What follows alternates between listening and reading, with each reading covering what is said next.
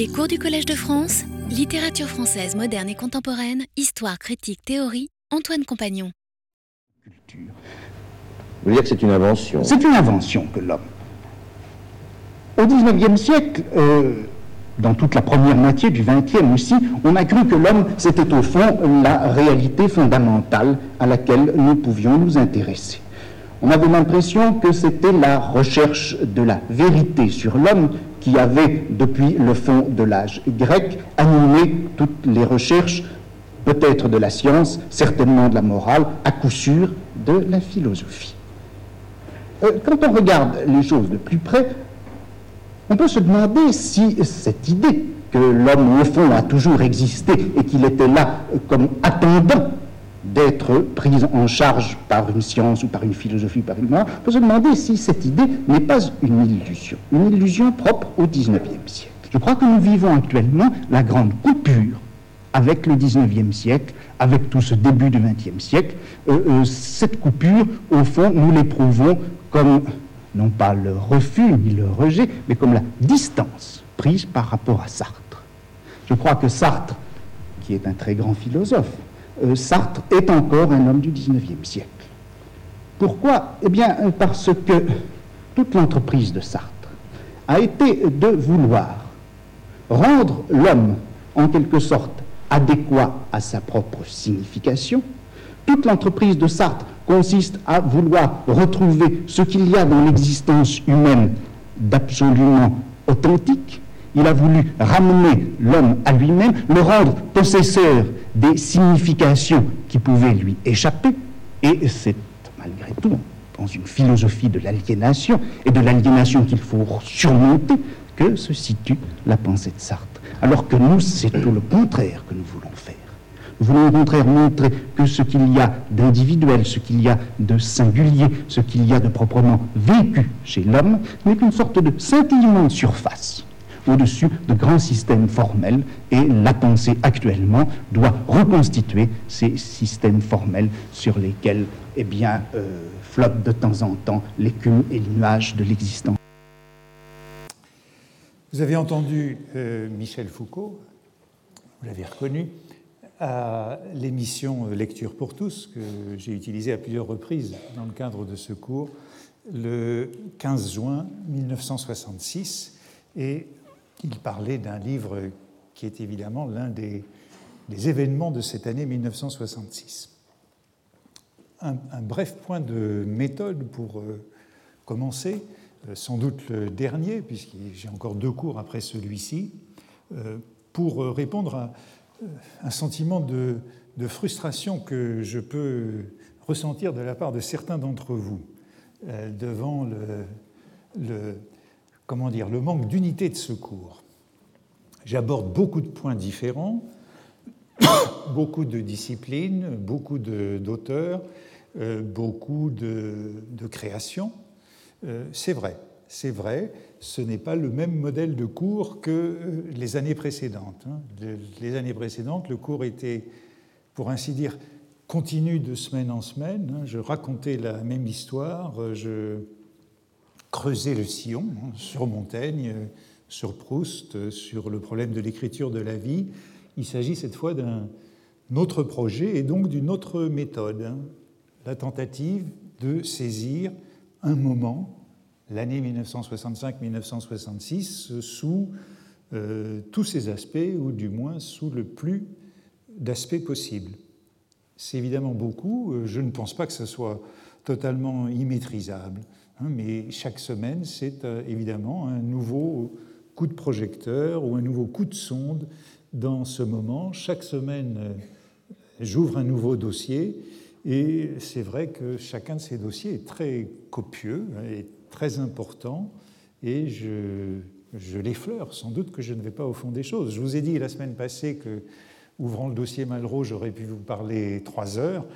Aujourd'hui, j'ai apporté de quoi vous parler quatre heures, mais je ne les ai pas.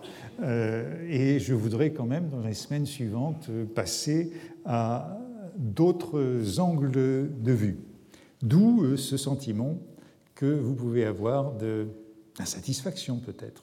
Je me suis donné pour but d'explorer autant que possible ce moment Au départ, j'avais l'idée que c'était un moment important, et je dois dire que chaque leçon me confirme qu'il y avait là quelque chose d'assez essentiel qui a compté longtemps, qui compte encore pour la définition de notre époque, de notre modernité.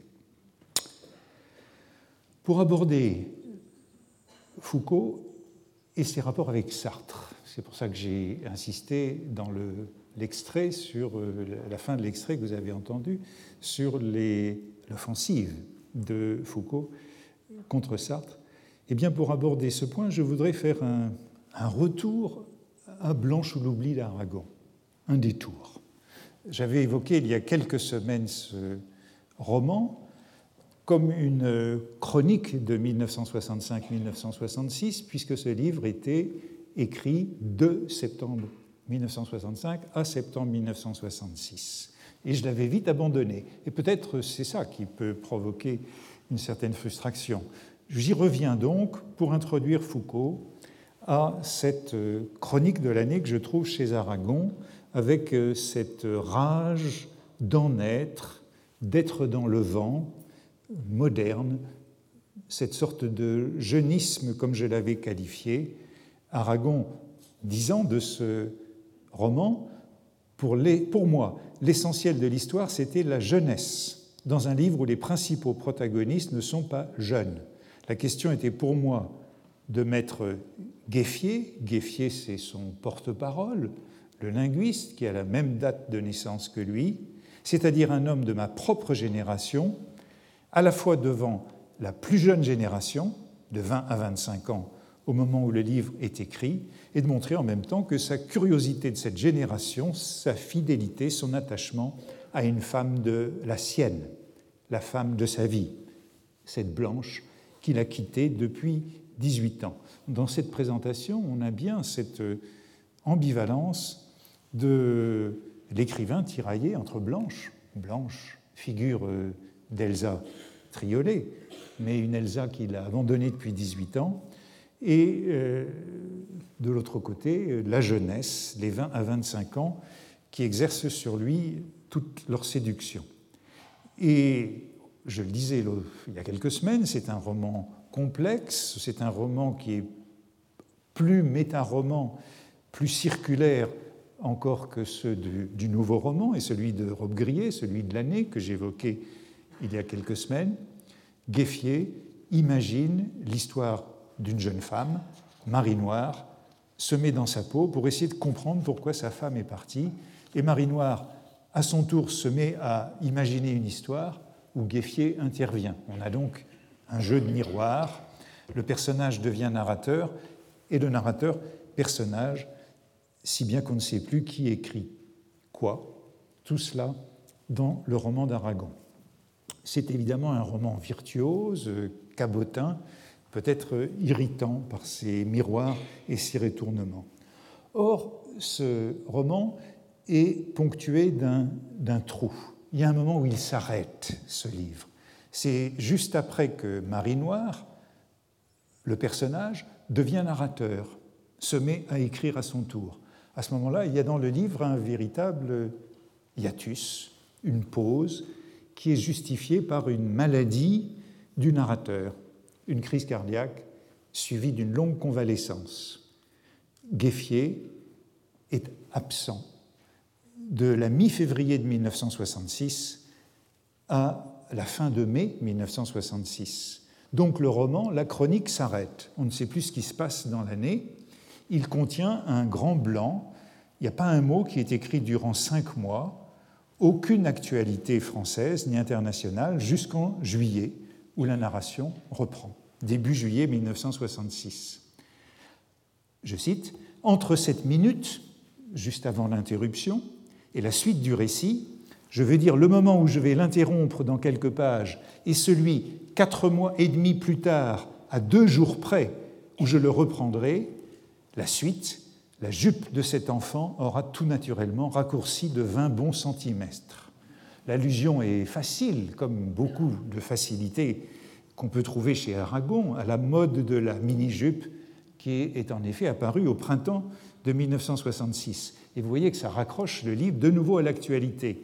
Mais le malaise n'en est pas moins profond. Liatus, cinq mois d'amnésie, dit-il, dont rien ne reste. Sans doute ai-je été malade jusqu'à la fin mai, et puis il ne se met à écrire que début juillet. Dans ce roman de la mémoire et de l'oubli, on a donc au cœur du livre un creux massif qui est rempli le 10 juillet 1966. J'ai essayé de combler ce trou de cinq mois, une sacrée brèche, une anomalie. Au 10 juillet, j'en suis encore à raconter ce qui précède et non pas ce qui se passe au présent d'écrire, ni dans le monde, ni en moi. Le récit reprend donc le 10 juillet 1966, mais autrement. Sur un régime différent, il a vraiment été cassé. Ensuite, après juillet, il est beaucoup moins fidèle au présent, attentif au quotidien, à cette écume des jours. Il est plus lointain, indifférent, euh, mélancolique, moins curieux, vivant, comme si quelque chose s'était brisé. Certes, on retrouve l'actualité de 1966 à partir de juillet, par exemple le voyage du général de Gaulle euh, à Moscou à la fin de juin et au début de juillet 1966, puis les bombardements de Hanoï ou l'exécution de milliers de communistes en Indonésie. Revient encore à la mémoire de Gueffier le souvenir de la terrible manifestation de mai 1952 contre le général Ridgway, euh, arrivant de Corée, c'est un événement important de la guerre froide, qui était le successeur d'Eisenhower au commandement suprême des forces alliées de l'OTAN. Et Gueffier précise J'y repense parce que les journaux sont pleins de l'OTAN qui déménage ces jours-ci, qui quitte Paris durant l'été de 1966. Mais quelque chose s'est rompu au milieu du livre l'élan, l'entrain, l'enthousiasme, l'aisance à la mi-février 1966. Que s'est-il passé dans le réel, dans la vie, dans le monde, qui a détourné Aragon du roman, euh, qui lui a rendu difficile d'y revenir Qu'a-t-il fait durant cette euh, absence à l'écriture? Comment l'a-t-il occupé? À autre chose. Et je vois au moins trois raisons de cette euh, interruption, de cette reprise dans un autre style. D'abord, première explication, cette maladie du narrateur coïncide à la mi-février 1966 exactement avec une intense activité politique de l'écrivain. Gueffier a une crise cardiaque le jour même où Aragon publie, le 16 février 1966, une tribune dans l'Humanité à propos du verdict du procès de Moscou du romancier Andrei Signavski et du poète Yuli Daniel, qui ont été arrêtés en octobre 1965, jugés coupables d'avoir alimenté la propagande antisoviétique à l'étranger, condamnés à de lourdes peines euh, de relégation dans un camp de travail, au motif qu'ils ont cherché à faire éditer leurs œuvres à l'étranger. C'est le premier procès contre des écrivains depuis la mort de Staline et après la chute de Khrouchtchev en octobre 1964. Je cite la fin de la tribune, Il est à craindre qu'on puisse partout dans le monde, qu'on puisse penser partout dans le monde que ce genre de procédure est inhérent à la nature du communisme et que le jugement rendu ce jour-ci ne préfigure ce que sera la justice dans un pays qui aura aboli l'exploitation de l'homme par l'homme. Nous voulons espérer que pour le bien de la cause qui nous est commune, il y aura un appel au procès d'hier il ne nous appartient pas de dicter à un grand pays ami sa conduite, et nous serions coupables de lui avoir caché notre pensée. Cette protestation d'Aragon, qui n'avait pas soufflé mot lors de l'écrasement de l'insurrection de Budapest en 1956, est rédigée à la suite d'un entretien avec Valdec Rocher, qui a succédé en 1964 à Maurice Thorez. Mais ce n'est pas tout. Dans les semaines qui suivent, Aragon s'agite beaucoup pour la préparation du comité central du Parti communiste à Argenteuil, comité central qui porte sur les problèmes idéologiques et culturels et qui a une importance assez grande dans l'histoire du Parti communiste, puisque sera adopté le 13 mars une résolution publiée le 15 dans l'Humanité qui marque un tournant et le haut point de la carrière politique d'Aragon, le sommet de son influence. C'est lui qui a imposé son arbitrage, ou euh, dont l'arbitrage a été exploité, car il est l'auteur de cette résolution, ce texte de compromis qui est compris comme euh, l'aggiornamento du Parti communiste. J'en cite un passage. L'on ne saurait limiter à aucun moment le droit qu'ont les créateurs à la recherche. La création artistique ne se conçoit pas sans recherche, sans courant, sans écoles diverses et sans confrontation entre elles. Le parti apprécie et soutient les diverses formes de contribution des créateurs au progrès humain dans le libre déploiement de leur imagination, leur goût et leur originalité. La liberté est donc donnée aux artistes et aux intellectuels. C'est le moment de la déstalinisation du Parti communiste français, sans doute trop tardif, puisque c'est le moment où Brezhnev consolide son pouvoir à Moscou. C'était donc la première raison, cette activité politique. Mais il y en a une deuxième. Aussitôt ce comité central d'Argenteuil passé, Aragon et Elsa Triolet quittent Paris, partent pour un mois à Florence, reviendront seulement début mai. Et pendant tout ce temps, Aragon s'est mis à la révision de son roman Les communistes de 1949-1951 pour les œuvres romanesques croisées dont la publication a été entreprise euh, chez Lafon. Et cette relecture d'un roman stalinien est manifestement une épreuve très douloureuse qui met Aragon en face des erreurs de ses engagements. Tout doit être corrigé dans ce roman en 1966. Ainsi, Aragon transforme le personnage du traître Orphila qui représentait Nizan. Elsa Triolet écrit à sa sœur, Lily Brick, le 6 mai, Aragocha s'escrime sur les communistes et n'écrit pas son roman. Blanche l'oubli. Il pleure toutes les larmes de son corps, mais d'après moi, c'est tant mieux. Il écrit trop, il faut laisser les lecteurs se reposer. Le 3 juillet, Elsa Triolet annonce à Lily Brick, sa sœur, leur départ le 14 juillet pour une quinzaine de jours dans le Midi euh, chez leur amie euh, Nadia, la veuve de Fernand Léger. Cet épisode est transposé dans Blanche l'oubli. Aragon finit de revoir les communistes et se remet à l'oubli. C'est le titre du roman qui devient Blanche ou l'oubli en août 1966 en raison d'un roman de Claude Mauriac, apparaître en octobre sous le même titre, L'oubli. Il y a toutefois une troisième explication possible de cette fracture au cœur du roman entre février et juillet 1966, au printemps, moins historique que biographique, moins politique qu'intime et même très longtemps restée secrète.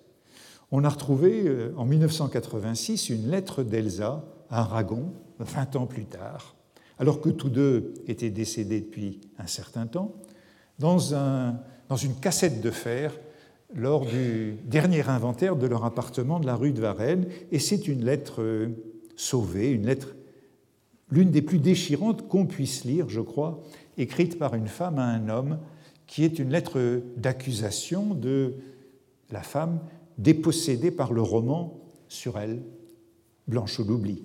C'est une lettre d'appel au secours adressée à un pitre tout écrivain est sans doute un peu un pitre, et cette, date, cette lettre date du printemps de 1966. Voici ce qu'elle lui écrit. Il n'est pas facile de te parler. Tu sembles oublier que nous vivons l'épilogue de notre vie, qu'ensuite il n'y aura plus rien à dire, et que l'index lui-même, d'autres le liront, pas nous.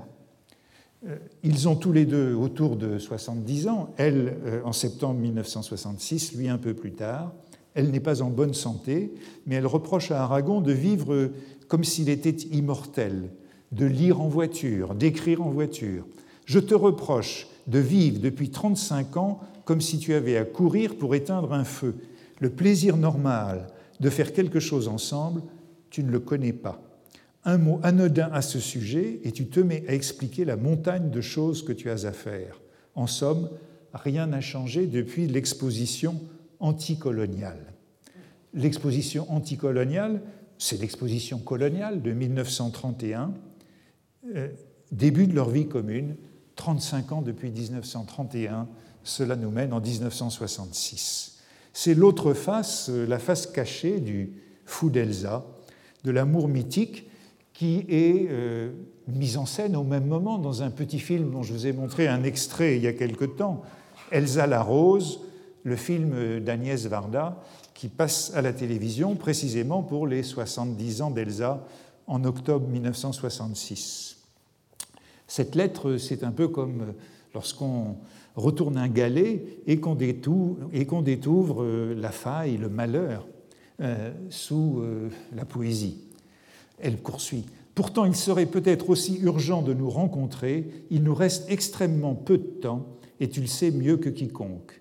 Et si tu me dis combien, juste maintenant, tu tiens tout à bout de bras, le Parti communiste, le monde, je casse tout dans la maison. Je ne m'en dis rien, ni ton temps, ni ton insistance. Ce que je ne supporte pas, c'est la manière dont tu te tiens sur la défensive, les barbelés et les fossés. Ma peine te dérange, il ne faut pas que j'aie mal quand tu as tant à faire. Même ma mort, c'est à toi que cela arriverait. Je te rappelle seulement l'heure. Nous en sommes à moins 5. Ne me dis pas à moins 6 et demi, parce que c'est la même chose. Nous mourrons bientôt, dit-elle, mais nous nous fuyons.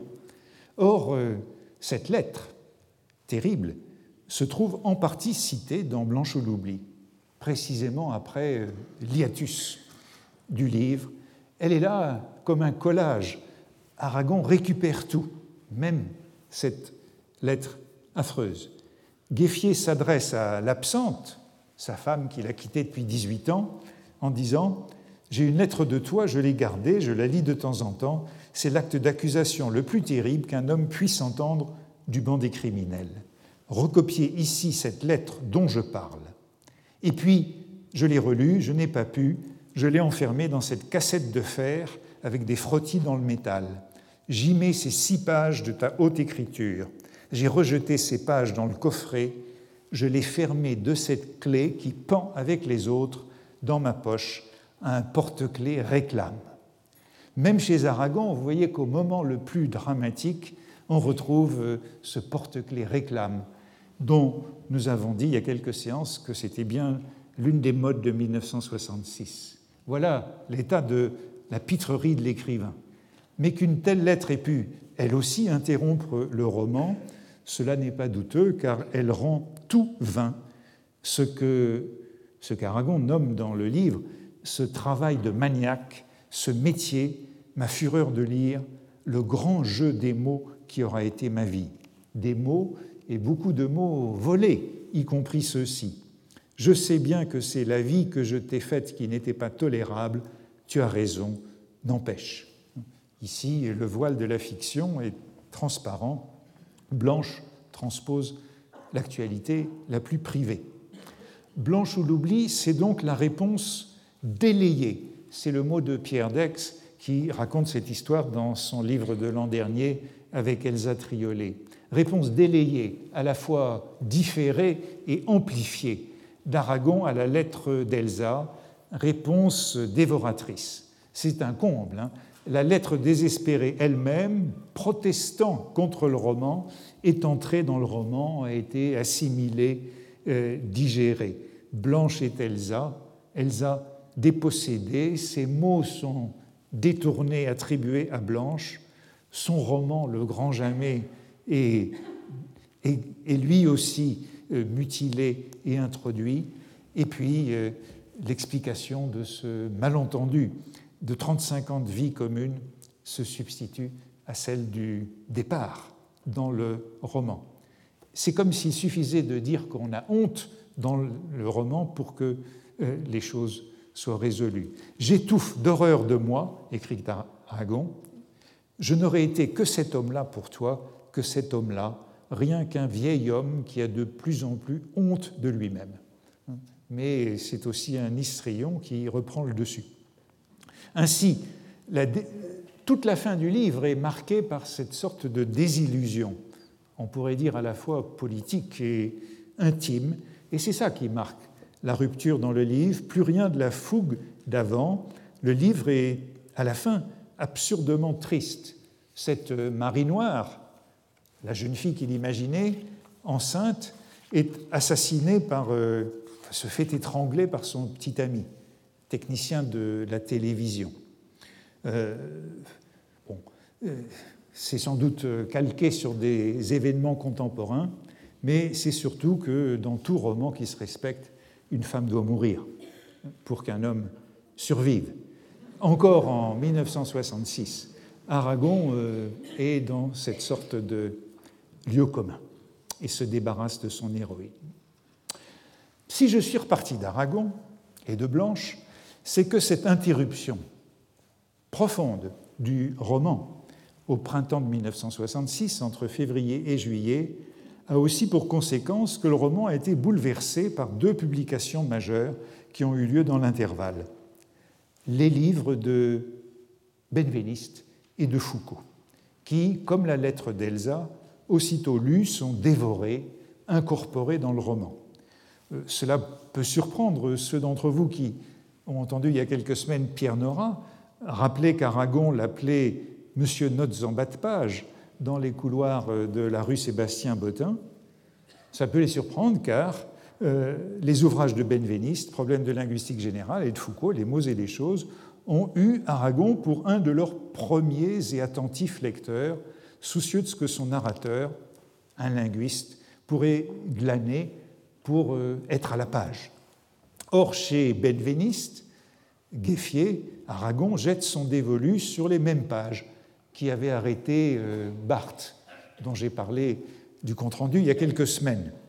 Elles vont alimenter nombre des méditations du narrateur sur le départ de Blanche. Je cite J'ai essayé de ne plus être celui qui parle, comme on dit à la première personne, de ne plus être la première personne, parce que cela me faisait mal ou j'étais amputé de toi, atrocement mal.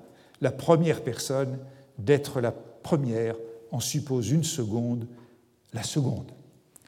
On tend l'oreille, on a cru reconnaître, avant de tomber sur ceci, deux pages plus loin, Je ne suis qu'une chose, une manière de Varec, un objet dégradé, la troisième personne au sens d'Émile Benveniste, professeur au Collège de France, qui voit en elle non point une personne apte à se dépersonnaliser, mais exactement la non-personne possédant comme une marque l'absence de ce qui qualifie spécifiquement le je et le tu. C'est une citation de la page 230-231 des problèmes de linguistique générale et suite à un développement de plusieurs pages, un développement assez cuistre de Gueffier ou Aragon sur euh, Jensleff et le métalangage, comme si Aragon avait aussi lu euh, les éléments de sémiologie de Roland Barthes. Ce que suggèrent encore ces mots quelques lignes plus bas, n'ai-je pas droit à une sémantique de la douleur? Expression qui euh, rappelle Barthes. Ou encore cette confrontation avec l'un des brillants avançants du structuralisme à propos du roman comme structure linguistique. On l'admet aujourd'hui en linguistique, écrit-il, je n'existe que dans le langage. L'homme qui ne parle pas donc ne saurait passer pour une première personne. On ne peut le représenter que par la troisième personne comme une chose. Ainsi, c'est la lecture de Benveniste qui permet au personnage, au narrateur, de résoudre enfin l'énigme du départ de sa femme, sa fuite dans l'écriture, puis dans la réalité, sa fuite dans le roman qu'elle s'était mise à écrire avant de partir je fixe cette idée sur le papier, pas pour moi, mais parce que j'y viens tout d'un coup d'apercevoir l'explication de Blanche, du comportement de Blanche autrefois. Peut-être s'est-elle mise à écrire par refus d'être une chose, un objet, l'objet. On peut dire que c'est une application de Benveniste qui est aussi euh, littérale, aussi, aussi scolaire que celle que faisait Roland Barthes quand il l'appliquait au roman contemporain euh, dans l'article dont j'ai parlé il y a quelques semaines. Quant à l'irruption de Foucault dans le roman, dans Blanche ou l'oubli, elle est encore plus euh, brutale. Nous sommes en août 1966, Gueffier, convalescent de sa crise cardiaque, se rend en villégiature chez des amis dans le Midi.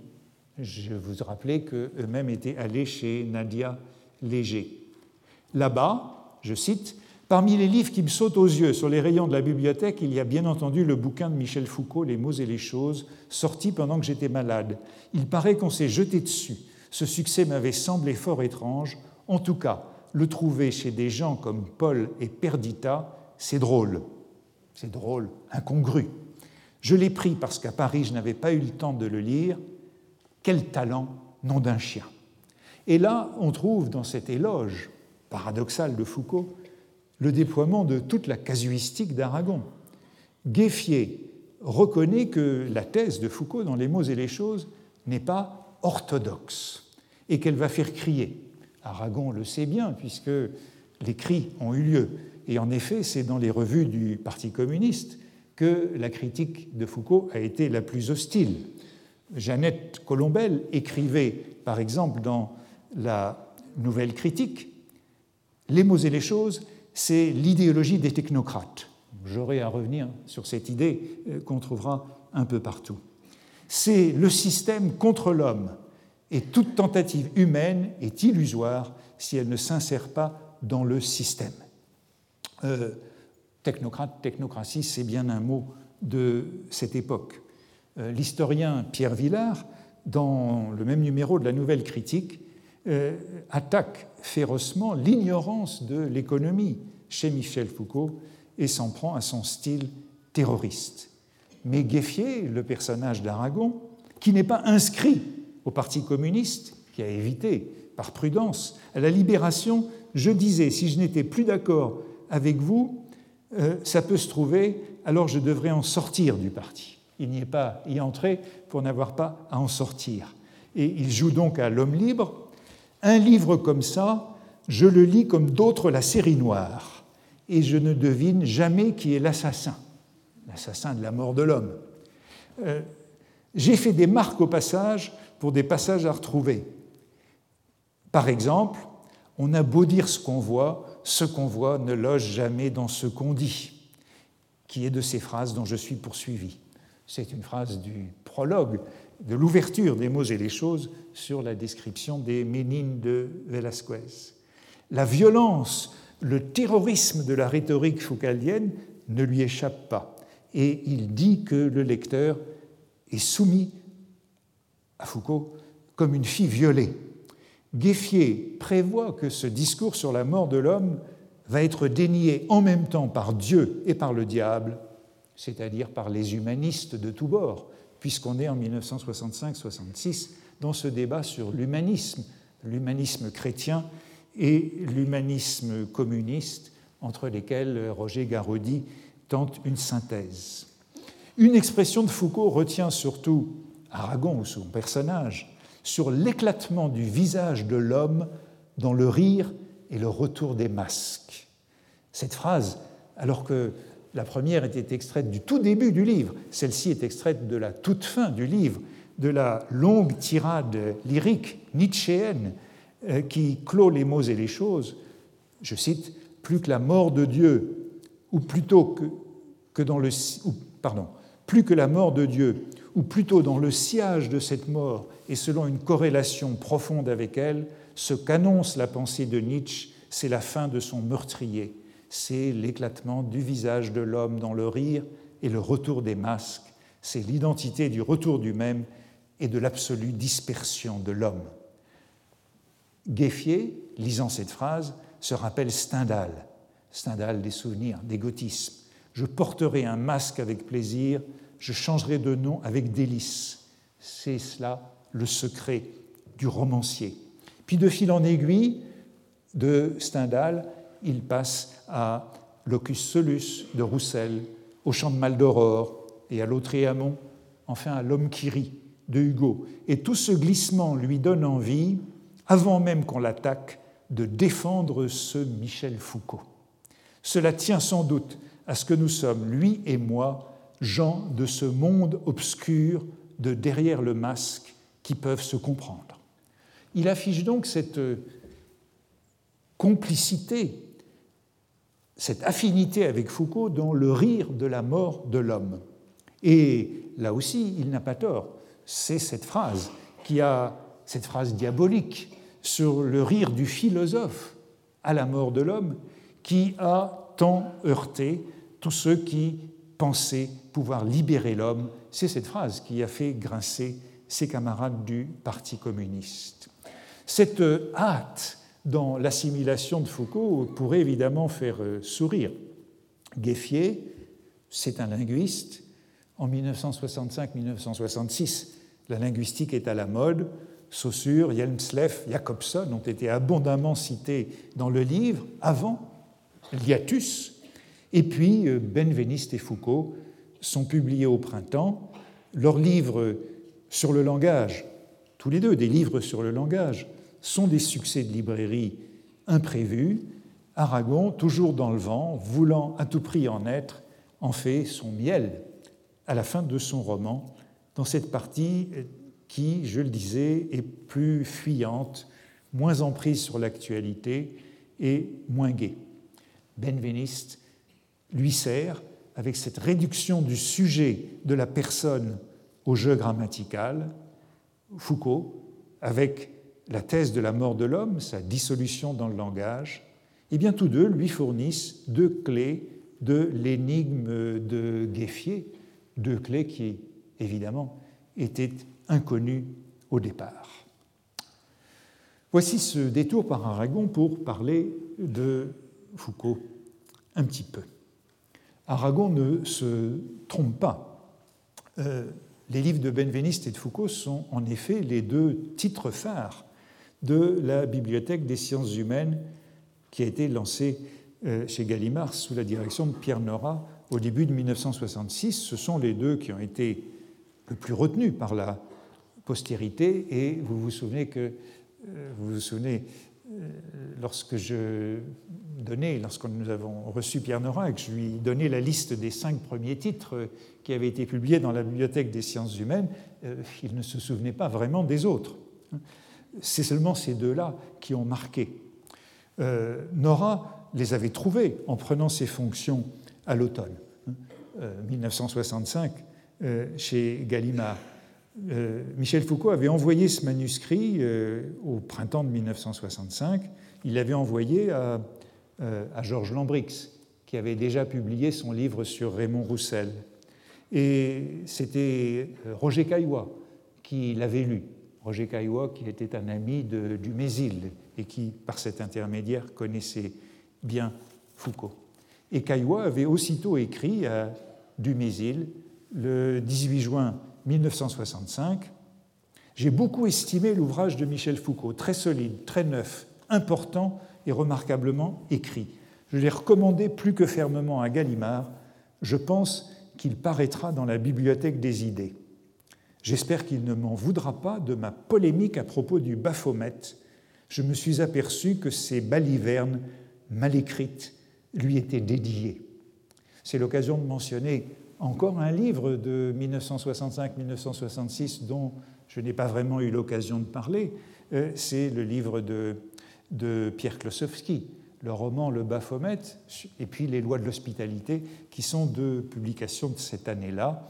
Euh, devait en effet écrire un article contre Klossowski, avec lequel il avait un vieux litige qui datait du collège de sociologie. Hein, il dénonce en juin 1965 le Baphomet pour cause de style, selon le titre du Monde, du journal Le Monde. Euh, le Baphomet venait d'obtenir le, prix des critiques et Caillois démissionne du jury. Euh, il considère en effet que Klossowski écrit mal le français. Euh, notamment qu'il dit car en effet. Euh, entre eux, je dis, il y a une vieille inimitié, mais euh, j'étais soulagé de. J'avais complètement oublié cette polémique entre Caillois et Klosowski à propos du langage. J'étais heureux de la retrouver. et Caillois avait donc écrit à Foucault dès mai 1965 pour lui rendre compte de l'intérêt qu'il avait trouvé au manuscrit des mots et les choses, et pour lui demander un article pour sa revue. Et Foucault lui répondait Ai-je besoin de vous dire que votre lettre m'a ému? J'ai l'impression d'avoir bénéficié du lecteur idéal. Est-ce une commune ascendance du mésilienne?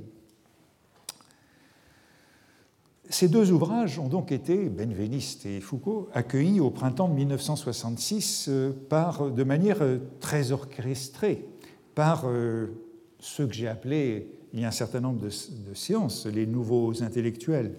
On a vu comment Barthes avait rendu compte du livre de Benveniste dans la quinzaine littéraire, et pour le livre de Michel Foucault, c'est encore plus évident. le premier article c'est un entretien avec euh, Raymond Bellour dans les lettres françaises. Cela confirme l'intérêt d'Aragon et de Pierre Dex. C'est la seule publication communiste où le livre est apprécié. Et puis euh, le lendemain, 1er avril 1966, l'article de François Châtelet dans le numéro 2 de la quinzaine littéraire. Oh, J'ai évoqué François Châtelet il y a quelques, il y a quelques séances comme l'un des médiateurs importants de cette année, euh, est très présent dans la presse et très présent aussi à la radio.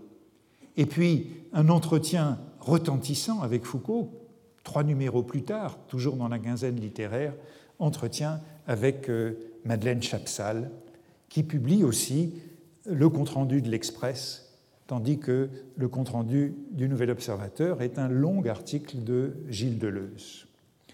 Toute euh, euh, cette euh, presse fait l'éloge enthousiaste de ce nouveau livre qui, comme le dit par exemple Raymond Bellour pour le présenter, tente de saisir en leur totalité, sous le signe de Nietzsche, en leur totalité logique, les concepts d'une époque, les conditions réelles d'une interrogation et d'un savoir. Évidemment, je ne vais pas vous résumer l'ensemble de euh, le livre ni les articles qui lui ont été consacrés, mais je voudrais euh, m'intéresser à, dans le temps qui me reste, à cette polémique avec Sartre euh, qui a été évoquée dans le, dans le, petit entretien que vous avez entendu pour commencer. Madeleine Chapsal, dans son euh, compte-rendu de l'Express, que voici, insiste déjà sur la, la, machine euh, contre Sartre qui est ainsi montée dans ce livre, qu'avec, dit-elle, beaucoup de respect filial, Foucault pousse vers le musée. Le compte-rendu le plus développé, c'est celui de Deleuze. C'est un long compte-rendu qui fait trois pages, euh, qu'on euh, qu'on ne trouverait plus dans une presse de cette sorte aujourd'hui et qui est un vrai article de revue. Euh, mais je passe dessus pour en venir à la polémique contre Sartre, très violente, qui est montée à partir de l'entretien de la quinzaine littéraire euh, publié en mai 1966 par Madeleine Chapchal, qui commence fort sur Sartre euh, par cette question. L'existentialisme et la pensée de Sartre sont, d'après vous, en train de devenir des objets de musée. Toujours cette expression musée, à quoi Foucault répond avec beaucoup de hauteur et de condescendance nous avons éprouvé la génération de Sartre comme une génération certes généreuse et courageuse, qui avait la passion de la vie, de la politique, de l'existence. Mais nous, nous nous sommes découverts autre chose, une autre passion, la passion du concept et de ce que je nommerai le système. Les mots et les choses est donc présenté comme un livre de combat, un livre d'agression, même si euh, Foucault déniera plus tard euh, cette dimension et cherchera à calmer le jeu et à faire euh, comme si c'était lui qui avait été attaqué par, par, par Sartre et par les Sartriens. Face à l'absurde, dit-il, Sartre a voulu montrer qu'au contraire, il y avait partout du sens. Or, on a cessé de croire au sens. Le point de rupture, dit-il, s'est situé le jour où Lévi-Strauss pour les sociétés et Lacan pour l'inconscient nous ont montré que le sens n'était probablement qu'une sorte d'effet de surface, un miroitement, une écume, et que ce qui nous traversait profondément, ce qui était avant nous, ce qui nous soutenait dans le temps et l'espace, c'était le système. Vous le remarquez, Foucault ne parle pas de structure, mais bien de système, comme Saussure. Avant toute existence humaine, toute pensée humaine, il y aurait déjà un savoir, un système que nous redécouvrons, un système anonyme, un système sans sujet, une sorte de théorie euh, sans identité. Et c'est toujours Sartre qui est visé. Sartre nous avait appris la liberté, lui demande Madeleine Chapsal. Vous nous apprenez qu'il n'y a pas de liberté réelle de penser. On pense dans la pensée anonyme d'une époque. Derrière euh, cette euh, bannière, euh, Sartre, pardon, Foucault, en répondant en brigade également Dumézil et Althusser. Donc Lévi-Strauss, Lacan, Dumézil, Althusser sont ceux auxquels il se réfère. Althusser luttant contre ce qu'il appelle le chardino-marxisme. Par chardino-marxisme, mélange de Teilhard des Chardins et de Marx, c'est de nouveau Garodi qu'il vise, Garodi dont il a été le collègue à l'université de Clermont-Ferrand dans les années 60. Chez Dumayet, vous l'avez entendu, il emploie le nous pour désigner Lévi-Strauss et Dumézil, avec lui contre Sartre, homme du XIXe siècle, car toute son entreprise vise à rendre l'homme adéquat à sa propre signification. Dans un autre entretien de juin 1966, le ton monte encore, il est encore plus sévère. La critique de la raison dialectique, le grand livre de Sartre de 1960, euh, contre lequel il mène une croisade, c'est le magnifique et pathétique effort d'un homme du XIXe siècle pour penser le XXe siècle. Et il insiste encore sur la coupure entre les jeunes et les vieux. Ces idées, les idées qu'il défend, ont pénétré dans ce groupe mal définissable des intellectuels français qui comprend la masse des étudiants et les professeurs les moins vieux. Enfin, euh, il, euh, dans, cet entretien, il instille une touche euh, d'antigolisme pour peut-être se rattraper sur le terrain politique. Nous avons une conscience hexagonale de la culture qui fait que, paradoxalement, De Gaulle peut passer pour un intellectuel, dit-il. C'est une réponse à toutes ces attaques qui viennent de la gauche et du Parti communiste au titre de la paralysie de l'action à laquelle mènerait l'analyse systématique euh, de la pensée foucaldienne. Et Foucault est un homme euh, qu'en 1966, on croit gaulliste, on croit de droite. Hein. Ce n'est pas encore le gauchiste des années 1970. Il faut rappeler sa participation à la préparation de la réforme Fouché, dont j'ai parlé il y a longtemps, et dont je pense que nous reparlerons la semaine prochaine avec euh, Antoine Pro. Euh, Foucault a fait partie de la commission des enseignements littéraires et scientifiques qui s'est réunie entre janvier 1965 et février 1966 autour de Christian Fouché pour donner son avis sur la réforme de l'enseignement supérieur. Et il est intervenu notamment euh, sur l'agrégation, sur la thèse, sur le plan des études philosophiques, sur la philosophie dans le secondaire. Euh, contre cette réforme, euh, les syndicats tels que l'UNEF et le SNESUP ont appelé à la grève en mars 1966, le mois même de la publication des mots et les choses. l'identification du structuralisme et de la technocratie, que nous avons déjà entendu dans une citation de Jeannette Colombel dans la Nouvelle Critique, est devenu un poncif des adversaires, mais qui se trouve euh, aussi ailleurs que chez les communistes. Et en effet, dans les mots et les choses, Marx était absent ou il était même tourné en dérision. Je cite la seule page où euh, Foucault traite véritablement de Marx. Au niveau profond du savoir occidental, le marxisme n'a introduit aucune coupure réelle. Il s'est logé dans une configuration épistémologique qu'il attendait et qu'il n'a ni troublé ni altéré puisqu'il y dépendait, il en dépendait.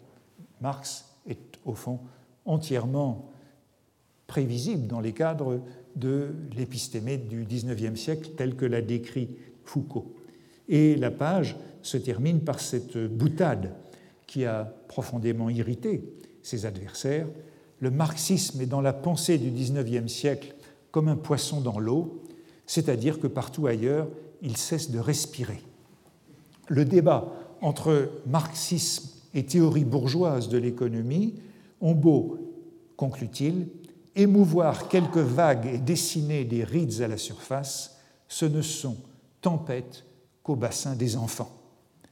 Euh, c'est ce qui fait euh, répliquer à un critique des cahiers du communiste que Foucault sert les dessins d'une classe dont tout l'intérêt est de masquer les voies objectives de l'avenir, ou encore, c'est Jeannette Colombel, que le structuralisme aura contribué au maintien de l'ordre établi. Ce cliché qui assimile structuralisme et technocratie est assez impressionnant. Voici que je vous montre, comme l'autre fois, une statistique sur l'apparition en français euh, de structuralisme et de technocratie, où vous voyez en effet un pic euh, à partir du milieu des années 1960.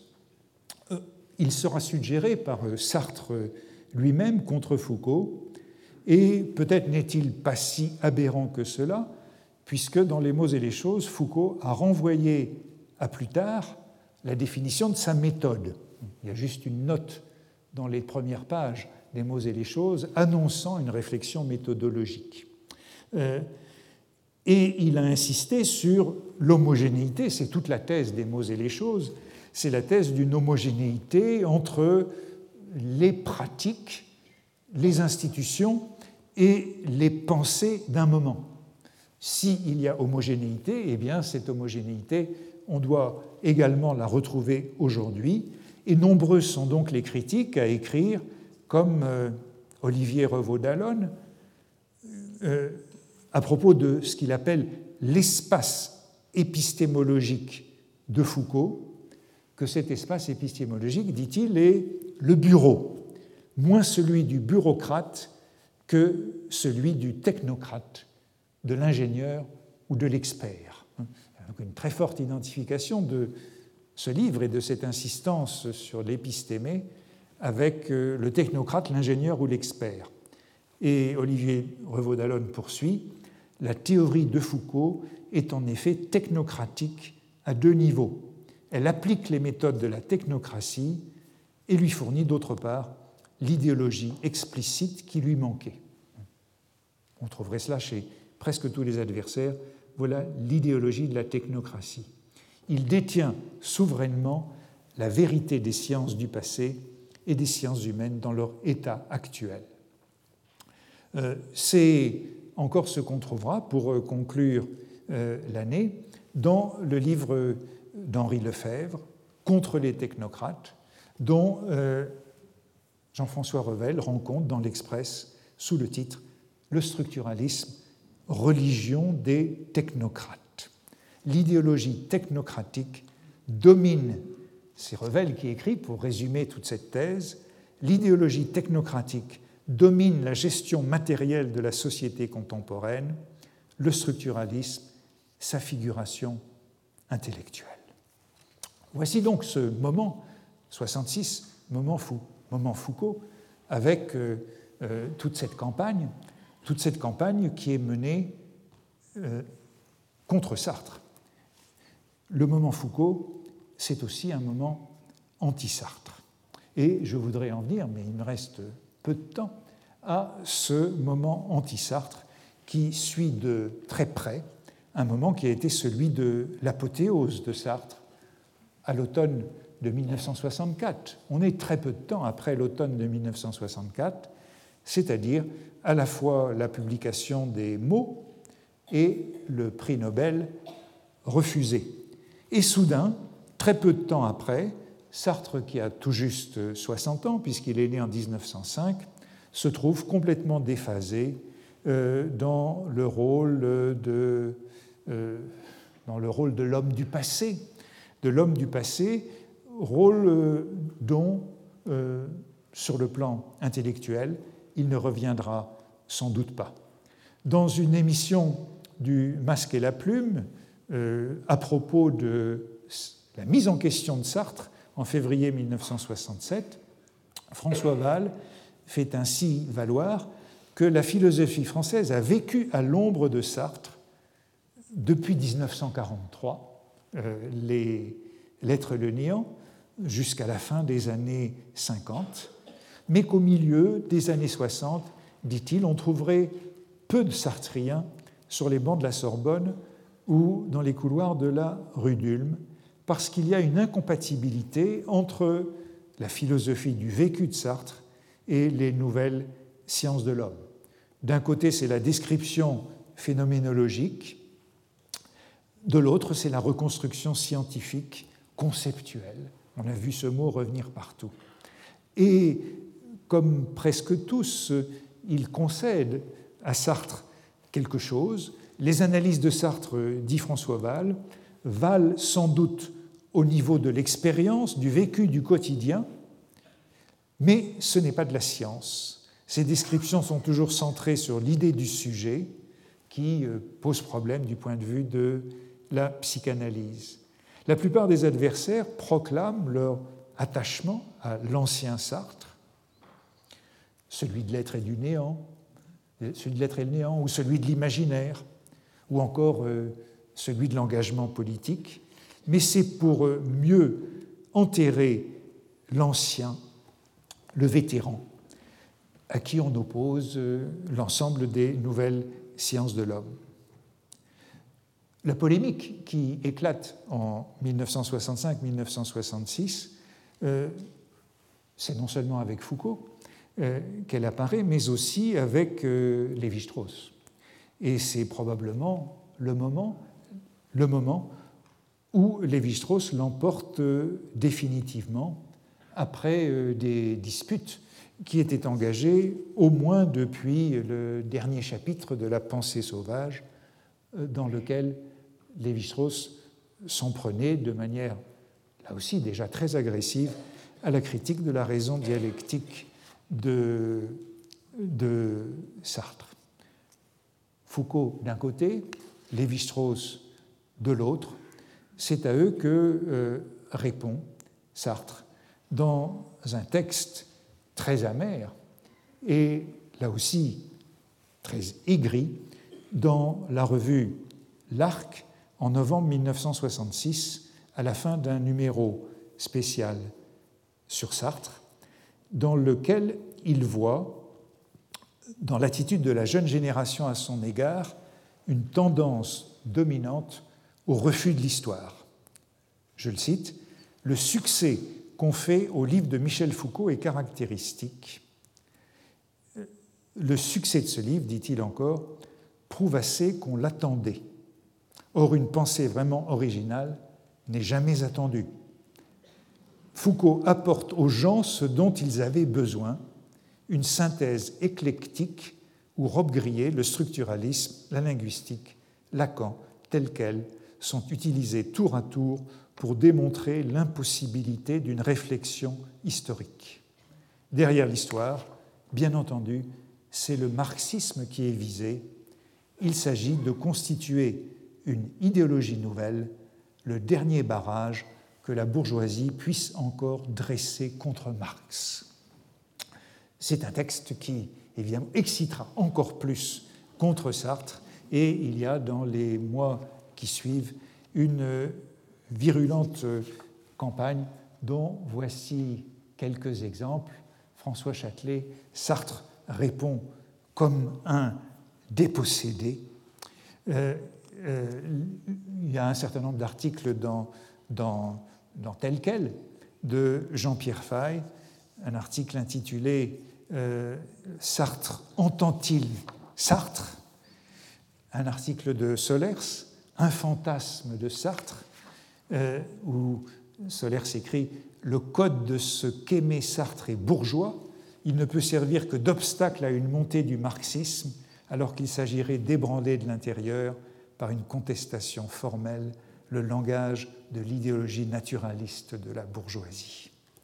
Et même euh, Georges Canguilhem, dans euh, l'article qui est probablement le, plus intéressant sur les mots et les choses, publié dans Critique en juillet 1967, s'en prend avec euh, des sarcasmes à son ancien condisciple de l'école normale. Il se moque de ceux qu'il appelle les enfants de Marie de l'existentialisme, c'est-à-dire tous les sartriens, et euh, il dit de Sartre Faut-il perdre tout sang-froid, comme semblent l'avoir fait quelques-uns de ceux que nous comptions parmi les meilleures têtes d'aujourd'hui Faut-il se comporter quand on a refusé de vivre selon la routine universitaire comme un universitaire aigri par l'imminence de sa relève magistrale? Tout cela, malgré la conciliation qui est tentée par les temps modernes, qui publie à l'automne de 1966 un numéro euh, sur le structuralisme où Jean Pouillon, qui est à la fois proche de Sartre et de Lévi-Strauss, tente de les réconcilier dans une synthèse. Mais je terminerai en signalant que tout ça sera quand même assez rapidement apaisé, que dès 1966, euh, Foucault tentera de calmer le jeu, euh, dans, euh, toujours dans la quinzaine littéraire. Je le cite quelques mois plus tard. Je pense que l'œuvre immense de Sartre, que son action marqueront une époque. Il est vrai que plusieurs aujourd'hui travaillent dans une autre direction. Je n'accepterai jamais que l'on compare, même pour les opposés, le petit travail de défrichement historique et méthodologique que j'ai entrepris avec une œuvre comme la sienne. Euh, et voici vers quoi cela nous mène dans les années suivantes. Hein. Leur euh, compagnonnage, gauchisme des années 1970. Merci. Retrouvez tous les contenus du Collège de France sur www.colège-2-france.fr.